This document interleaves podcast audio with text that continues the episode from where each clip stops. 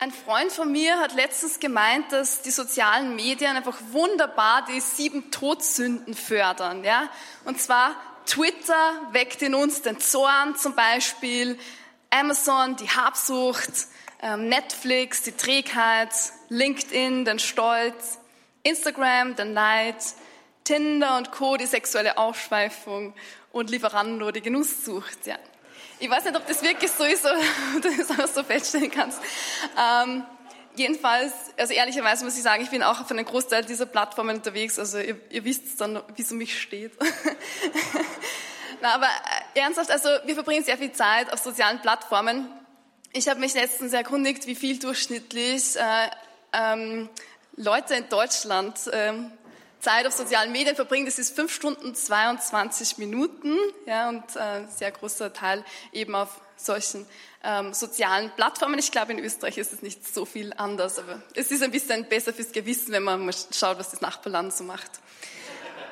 Ähm, ja, und die Frage ist so, okay, macht es uns eigentlich glücklich oder ist es gut für uns, wenn wir so viel Zeit uns mit dem beschäftigen, was wir nicht haben, was wir nicht sind und was wir eigentlich nicht können. Es ist nicht automatisch so, dass es uns unglücklich macht, das kann man auch nicht sagen, aber es ist auch nicht so, dass es uns unbedingt immer glücklicher macht. Und es gibt schon ein paar so Phänomene, die, die wir merken, wenn wir uns mit sozialen Medien beschäftigen. Das eine nennt sich FOMO, Fear of Missing Out. Ja, ist okay, wenn ich jetzt nicht auf Instagram bin, dann verpasse ich etwas total Wesentliches. Also ich versuche einen Tag in der Woche 24 Stunden mein Handy nicht zu verwenden. Das ist immer am Samstag. Ja, also falls ihr mir gestern was geschrieben habt, es tut mir leid.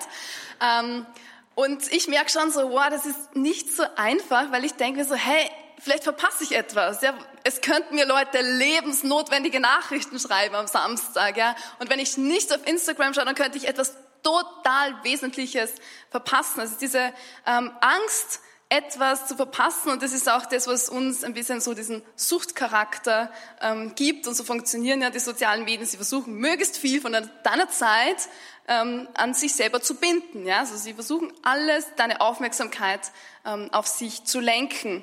Und ich merke so, dass es auch viel mit Ablenkung zu tun hat. Ja, manchmal denke ich so, ich schaue jetzt kurz auf die Uhr. Natürlich muss ich auf mein Handy schauen. Oh, es hat mir jemand eine Nachricht geschrieben. Okay, dann muss ich mal schauen, was, was wollte die, die Person denn jetzt? Ah, dann merke ich, ah, ich schaue nur kurz, ich habe auch eine Nachricht auf Instagram. Okay, gut. Und dann nach einer Viertelstunde denke ich, was wollte ich eigentlich tun? Ah ja, ich wollte schauen, wie spät das ist, aber das weiß, ist jetzt auch schon wieder obsolet geworden. Ja, also das, was wir merken, ist so, dass diese ähm, scheinbaren Quellen, die uns etwas geben, schon einen kleinen Kick, den Blick auf die wesentliche Quelle sehr oft wegnehmen. Und habe einen jungen Mann kennengelernt, den ich schon länger kenne, er ist 27. Ich muss sagen, sein Leben läuft eigentlich ganz gut. Er hat einen guten Job, er hat auch einige Freunde, er spielt gerne Fußball, dreimal die Woche, ähm, ist sehr sportlich.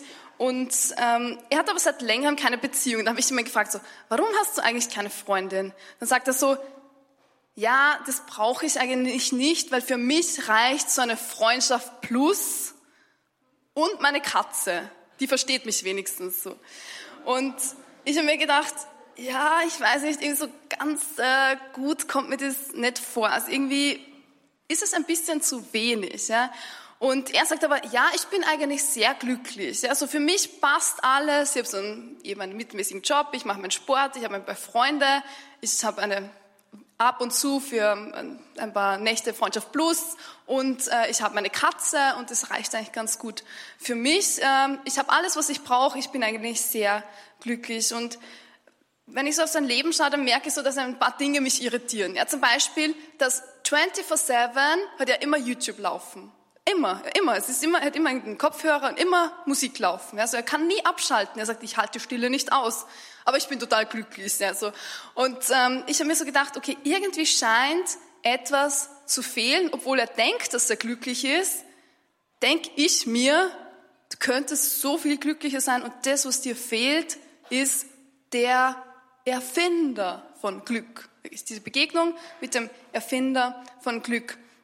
Und eben für ihn, glaube ich, ist es wirklich so, dass so diese scheinbare Quelle Setting ihn so, dass er sagt, ich bin eigentlich eh glücklich. Also für mich passt mein Leben eigentlich ganz gut. Letztens bin ich mal spazieren gegangen in der Stadt und ich habe mein Handy mal zu Hause gelassen. Das war nicht so einfach, weil ich habe gedacht, okay, jetzt gehe ich einfach nur mit mir selber spazieren und ähm, dann habe ich ein bisschen einen offeneren, offeneren Blick, ja, wenn ich nichts zu tun habe und keine Agenda.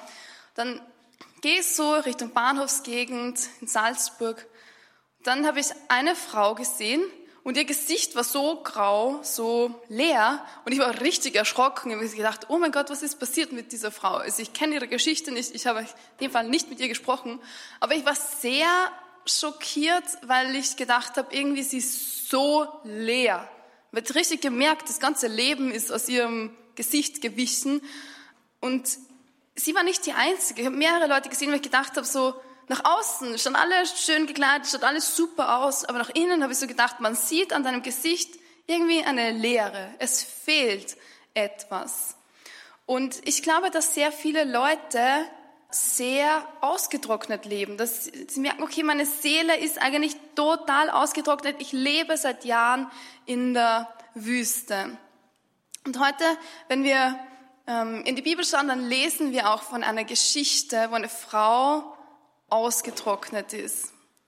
Johannes 4, ermüdet von der langen Reise, der langen Wanderung, setzte Jesus sich an einen Brunnen. Es war um die Mittagszeit. Da kam eine samaritanische Frau, um Wasser zu holen. Und Jesus bat sie, gib mir zu trinken. Seine Jünger waren nämlich in den Ort gegangen, um etwas zum Essen zu kaufen. Und dann diese Frau fragt überrascht, wie kannst du mich bitten, dir etwas zu trinken zu geben? Du bist doch ein Jude und ich bin eine Samariterin. Die Juden vermeiden nämlich den Umgang mit den Samaritanern. Jesus antwortete, wenn du wüsstest, welche Gabe Gott für dich bereithält und wer es ist, der zu dir sagt, gib mir zu trinken, dann hättest du ihn gebeten und er hätte dir lebendiges Wasser gegeben. Und die Frau sagt, Herr, du hast doch nichts, womit du das Wasser schöpfen kannst.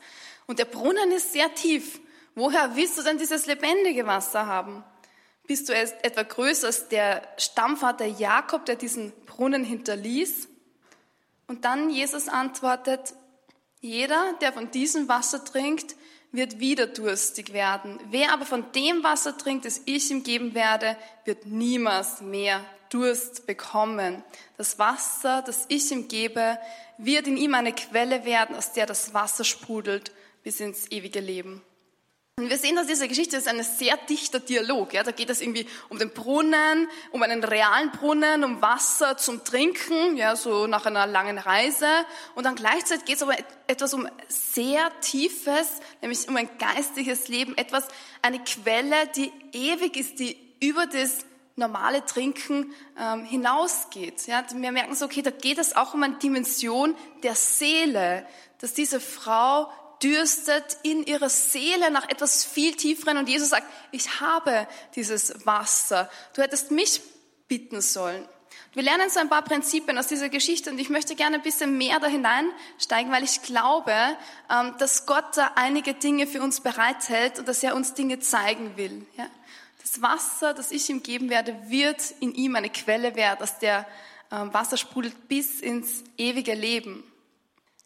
Erste, was wir sehen, ist, Jesus, er kommt um die Mittagszeit an diesen Brunnen und er sucht uns im Gefecht des Tages auf. Ja? Diese Frau, die kommt nicht am Morgen mit den anderen Frauen. Warum? Weil sie gesellschaftlich abgestempelt ist. Sie hat ein Problem. Sie weiß, sie kann nicht mit den anderen Frauen am Morgen zum Brunnen kommen, weil, das werden wir gleich sehen, weil sie abgestempelt ist und gebrandmarkt ist. Und deshalb muss sie in der Hitze des Gefechts am Mittag zum Brunnen kommen. Ich weiß nicht, ob du das kennst. Wir alle befinden uns manchmal in der Hitze des Gefechtes, ja. Also zwischen tausend E-Mails und Meetings und Besprechungen, so. Und es ist schon interessant, dass Jesus der Akteur ist. Er geht, er kommt und er sucht uns in der Hitze des Gefechtes des Tages auf. Ähm, und er sieht diese Frau, die abgekämpft ist von den Mühen des Alltags. Und dann sagt Jesus zu ihr, hey, kannst du mir zu trinken geben? Und ich finde es sehr beeindruckend, weil Jesus sagt nicht so, hey, schau mal, da bin ich, äh, der Gott des Lebens und ich werde dich jetzt äh, sofort erfüllen, sondern er sagt, als erstes, hey, kannst du mir zu trinken geben? Kannst du mir im Natürlichen zu trinken geben? Das heißt, Jesus, er dürstet nach unserem Wasser. Ähm, er dürstet nach dem, dass wir nach ihm dürsten. Das, ist interessant. So, er will zuerst etwas von uns haben. Im geistlichen Leben ist es ein Prinzip, dass wir auch etwas geben müssen. Er ist nicht nur so Gott, der kommt und überwältigt uns und äh, wir können nicht, nicht aus, sondern Jesus, er sagt, hey, gib mir du dein kleines, äh, dein Wasser im Natürlichen. Im Katechismus, da schreibt der Augustinus, also er hat nicht den Katechismus geschrieben, sondern er wird zitiert. Ähm, er schreibt, ob wir es wissen oder nicht, im Gebet begegnet der Durst Gottes unserem Durst. Gott dürstet danach, dass wir nach ihm dürsten. Im Gebet begegnet der Durst Gottes unserem Durst. Und wenn wir über das geistliche Leben sprechen, wir okay, was sind die Quellen des geistlichen Lebens, dann müssen wir wissen, da sind wir mitten im Gebet. Ohne Gebet kannst du nicht wachsen. Ohne Gebet kannst du Gott nicht besser kennenlernen, kannst du nicht tiefer kennenlernen. Und das erste geistige Prinzip ist, wir bringen etwas. Wir geben Jesus unser Wasser und er will unser Wasser. Er will etwas von unserem Alltag, von unserer Abgekämpftheit. Er kommt, besucht uns im Gefecht des Tages und sagt, ich will etwas von dir. Und auch wenn es wie ein kleines Nichts ausschaut, er will es trotzdem. Johannes Hartl hat zu Pfingsten gesagt, Gott sucht nach Menschen, die ihn vermissen. Und ich denke, die Katastrophe unserer Zeit, die Dramatik unseres Alltags ist, dass viele Menschen Gott nicht mehr vermissen. Also zumindest nicht sehr bewusst, ja. Wir vermissen ihn unbewusst. Wir sagen, ja, irgendwie schreit etwas Tiefes in mir, dem Gott des Universums, aber ich sättige mich mit super Quellen wie Social Media, mit Essen. Ich stopfe einfach alles in mich hinein, mit Pornos und weiter mit Suche nach Geld, nach Macht, Anerkennung. Und irgendwie weiß ich, dass in mir tief etwas schreit, aber ich, ich betäube das einfach mal. In dem Moment, wo wir wissen, hey, wir brauchen Gott, dann öffnen wir eine Tür in ein weites, tiefes Land und wir sind die, die am Brunnen sitzen und sagen, Gott, ich will eigentlich mehr. Ich will das lebendige Wasser. Gott liebt nichts mehr als Menschen, die sich nach ihm sehnen. Und ich glaube, als Kirche, also ich denke, viele über diese Fragen, okay, was bedeutet es, die Kirche zu sein, die Gott träumt? Weil wenn wir die Zeitungen lesen, wenn wir schauen, was so in den Großkirchen läuft, dann merken wir so, uh, okay, irgendwie sind wir, auf, sind wir nicht die Kirche, die Jesus träumt. Ja? Für mich ist die Frage auch als Home Church, okay, wie können wir die Kirche sein, die Jesus sich wünscht. Und ich glaube, ein Kriterium ist, dass wir Menschen sind, die nach Gott suchen, die ähm, ja, nach ihm sich sehnen und nach ihm sich ausstrecken. Und ich glaube auch, dass Gott sehr oft die Dichte seiner Gegenwart abhängig macht von dem Maß, wie wir ihn suchen. Ja? Das heißt, ja, im Gebet wird Gott eins mit uns. Das heißt, unser Geist wird eins mit dem Geist Gottes. Wir werden hineingewoben in seine Gegenwart. Und das, was dann als nächstes passiert ist, dass Jesus in uns die Quelle des lebendigen Wassers erschließt. Er sagt so, hey, mich dürstet, gib mir ein bisschen was von deinem Alltag, von deinen Problemen, ja, macht so ganz einen göttlichen Tausch. Und dann geben wir ihm das und er zeigt uns eine tiefere Quelle an. Er beginnt etwas Tiefes in uns zu enthüllen.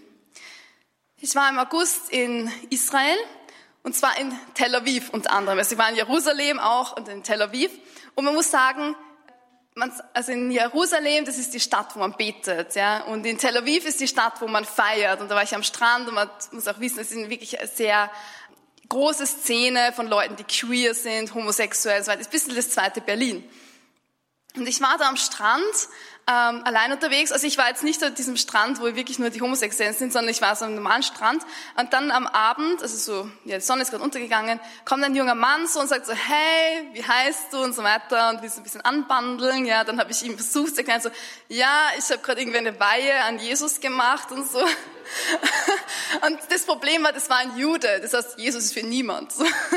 Okay, jedenfalls ich versuche irgendwie stammel irgendetwas von dem versuche zu erklären, dass ich der Gott geweiht lebe und so weiter. Und dann sagt er, ja, du redest irgendwie was von Gott und äh, ja, ich habe da einen Freund und der ist auch sehr spirituell unterwegs. Also bisschen anders, aber bisschen so wie du. So, ich hole ihn schnell, ja. Dann holt er den, okay, kommt der. Und dann reden wir so und er bemerkt, okay, im Grunde, also beide sind als Juden aufgewachsen, aber haben sich sehr vertieft in Esoterik und Spiritismus und Hinduismus und so und haben so eine Mix, eine Mixreligion gebaut, ja. Und da habe ich auch herausgefunden, dass dieser, sein Freund quasi ihn ja, so ein bisschen coacht oder so ein bisschen Mentoring macht in spiritueller Weise. Ja. Und er hat gesagt, dieser erste junge Mann sagt so, ja, ich habe nämlich ein Problem, beziehungsweise mehrere Probleme. Also ich habe sehr starke Rückenschmerzen schon seit längerem und ich habe so stark die Frage nach dem, wer bin ich eigentlich? Ich weiß eigentlich nicht, wer ich bin und ich suche so sehr meine Identität. Ja. Und äh, der Guru dann, so sein, sein Freund, hat gesagt, ja, ich helfe ihm dabei, dass er herausfindet, wer er ist. Und er hat gesagt, ja, und wie machst du das? Und dann sagt er, ja, ich, ähm, wir hatten gestern so eine Session, ja, so, ich glaube, die hat nachher ein bisschen so Bewusstsein sehr weiter in Substanzen, weil das funktioniert dann alles besser. Und dann, ja, sagt er, da hat er schon ein bisschen erkannt, wer er ist, ja, nach fünf Stunden. Und dann sage ich, ja und, was hast du für dich herausgefunden? Sagt er, ja, meine Identität ist es, andere zu verletzen. Dann sage ich so, schaue ich in den Geist an und sage, das ist aber nicht die Wahrheit, das ist eine Lüge, weißt du das? Und er so, okay, ein bisschen verwirrt. Äh, und der gute Guru war auch ein bisschen, was, ein bisschen unangenehm, weil er den ja begleitet in diesem Prozess. Und dann sage ich, dann frage ich so Gott, Gott, hast du nicht ein Wort für ihn? Weil das kann ja nicht sein, dass der jetzt die Lüge glaubt, seine Identität sei es, andere zu verletzen. Sag ich, Gott, hast du nicht ein Wort für ihn? Und dann plötzlich kommt mir ein Bild und ich sehe diesen jungen Mann vor einem riesigen Tor und dahinter sehe ich eine Vaterfigur und ich sehe, wie der Vater winkt und sagt, komm nach Hause, ja. Und komm in meine Umarmung. Und dann sage ich ihm das und er bricht schon in Tränen aus, sagt, ja, ich habe eine sehr schwierige Vaterbeziehung, so. Mein Vater hat mich immer verflucht und immer das Negative über mich gesagt, so. Und dann sagen, ja, das, ich weiß, du musst dieses Problem angehen und da braucht es Heilung und da braucht es Vergebung. Ich sage, ich kann gerne für dich um Vergebung beten, aber ich bete im Namen Jesu, weil ich bin Christ. Ja. Und der eine Guru, ja, lass für dich beten. Ja, so ist gut. okay, gut, dann äh, er so, ja, ja, ich bin bereit. So, okay, ich, ich lade einfach Jesus ein und jetzt bitten wir gemeinsam, dass du deinem Papa vergeben kannst. Und dann wir schließen die Augen am Strand unter den ganzen Homosexuellen und so weiter. Beten wir um den Heiligen Geist komm, Heiliger Geist. Und ähm, plötzlich merke ich schon, beide beginnen schon zu weinen. Ja, also beide, beide zu Tränen gerührt und wir beten und wir merken, wow, es, es kommt der Heilige Geist und Gott macht etwas und so. Und dann nach ein paar Minuten, Ende des Gebetes, sage ich Amen, beide sagen Amen, das Wort kennen sie, sind ja Juden. Und, ähm, und hast du etwas bemerkt? Ja? Dann sagt der eine so, ja, also ich merke total einen Frieden, ich merke, wie eine totale Liebe durch meinen ganzen Körper ist. Und ich muss auch sagen, die Schmerzen sind weg, ja. Und dann der andere Guru sagt so, ja, spür noch mal richtig hinein in die Schmerzen. Und sagt andere so, nein, jetzt will ich einfach nicht mehr. Die sind jetzt einfach mal weg. Okay, und dann eine Guru sagt so, na, es ist echt komisch. In letzter Zeit begegnet mir immer Jesus. Dann sage ich, ja, was bedeutet das?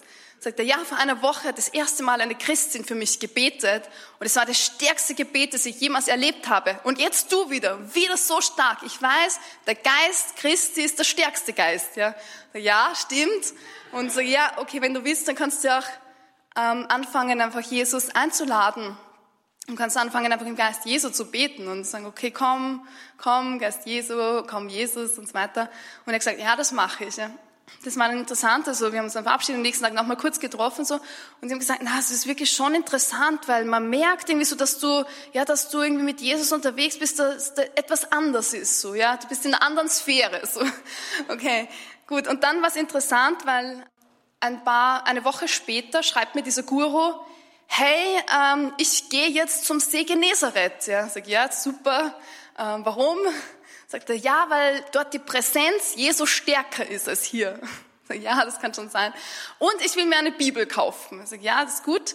Ähm, ja, ein Neues Testament. Er möchte gerne die Bibel lesen. Und dann vor zwei Tagen habe ich dann dem anderen jungen Mann geschrieben, so wie es ihm geht, mit seinem Rücken und so weiter. Sagte, ja, ich muss dir wirklich sagen, seitdem hat sich mein Leben total geändert. Ich habe bemerkt, es ist wirklich etwas Gravierendes passiert und mir geht es sehr, sehr, sehr viel besser. Und das, was ich gesehen habe, ist, dass Jesus zu diesen jungen Männern gekommen ist und ähm, sie haben etwas von sich gegeben, einfach diese Bereitschaft, dieses Ja, okay, ich möchte mehr. Und Jesus hat einen Durst gestillt, der sehr tief ist. Ja. So, obwohl sie gesucht haben und in vielen verschiedenen Orten, haben sie das nicht gefunden, wo sie Jesus schlussendlich stillen kann. Das ist eine Guru, der viel ähm, sich beschäftigt hat mit verschiedenen Religionen, sagt, okay, Jesus ist nochmal irgendwie eine andere Dimension, da ist nochmal eine Stärke, so etwas, was ich noch nie erlebt habe, etwas sehr Tiefes. Und das, was auch ist, dass wir in der Gegenwart Jesu die Wahrheit über uns selber kennenlernen. Ja, so wir können natürlich suchen an vielen verschiedenen Orten. Und dieser eine junge Mann hat gesucht und gesagt, okay, meine Identität ist es, andere Menschen zu verletzen. Aber schlussendlich hat er gesehen, okay, in der Gegenwart Jesu sehe ich, was wirklich die Wahrheit ist und was wirklich meine Verletzung ist. Okay, dass mein, mein Papa, mich verstoßen hat, das was Negatives über mich gesagt hat und mich nicht bestätigt hat in meiner Identität. Und er wollte so gerne hören, dass sein Papa einfach stolz auf ihn ist, dass er, dass er ihn liebt und so. Und das hat er nicht gehört. Es war so eine tiefe Wunde, sein ganzes Leben bestimmt hat. Und interessanterweise im Moment, wo er angefangen hat, seinem Papa zu vergeben, sind auch seine Schmerzen weggegangen in seinem Rücken. Ja. Ich glaube schon, dass es einen Zusammenhang gibt, nicht immer automatisch, aber sehr oft drückt unser Körper etwas aus, ähm, was tief in uns drinnen ist. Das heißt, in der Gegenwart Gottes erkennen wir die Wahrheit über uns selbst. Und wenn wir nochmal kurz in die Geschichte reinschauen von dieser Frau am Jakobsbrunnen, dann sagt Jesus zu ihr, ähm, also sie sagt, Herr, gib mir dieses Wasser, dann werde ich keinen Durst mehr haben und muss nicht mehr zum Schöpfen hierher kommen. Und Jesus sagt, geh und hole deinen Mann. Und sie sagt, ich habe keinen Mann. Das ist richtig, erwidert Jesus. Du hast keinen Mann. Fünf Männer hast du gehabt und der, den du jetzt hast, ist nicht dein Mann. Da hast du etwas Wahres gesagt. Und die Frau, Herr, ich sehe, dass du ein Prophet bist. Das heißt, in der Gegenwart Gottes lernen wir mehr über das, was eigentlich unser Leben ist, worauf es wirklich ankommt. Wir sehen die Wahrheit auch über Dinge, die nicht in der Ordnung sind in unserem Leben. Es gibt viele Dinge, die nicht in der Ordnung sind. Ähm, wir lernen die Wahrheit über uns selbst. Und wir lernen nicht die Wahrheit nur über uns selbst, sondern auch über das, wer Gott wirklich ist. Gott ist Geist und die ihn anbeten wollen, müssen bestimmt sein vom Geist und von der Wahrheit. Ich weiß, dass der Messias kommt, der auch Christus genannt wird, sagt die Frau. Und wenn er kommt, wird er uns all diese Dinge erklären. Da sagte Jesus zu ihr, du sprichst mit ihm ich bin es. Und dieses Wort Ich bin es ist ein sehr spannendes Wort, weil es enthüllt das Wesen Gottes. Im Griechischen steht dort Ego Amy. Ego Amy heißt Ich bin. Und wenn wir das ins Hebräische zurück übersetzen, dann heißt es Eje Asher Eje. Und das ist das Wort, ähm, das für den Gottesnamen verwendet wird. Das Wort Jahwe, der Name Gottes, den die Juden nicht ausgesprochen haben, bedeutet eigentlich Ich bin der ich bin.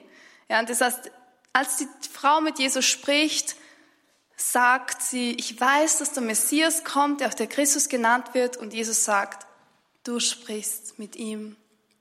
Adonai, Jahwe, ich bin es. Ich bin es. Ich bin der Gott des Alten Testaments und ich bin der Gott, der bleiben wird. Ich bin, der ich bin. Ich werde sein, der ich war. Ich bin der Gott, dem man wirklich vertrauen kann. Das heißt, in der Gegenwart Gottes lernen wir seine Gegenwart, seine Identität besser kennen. Nicht nur unsere Identität, sondern auch sein Wesen.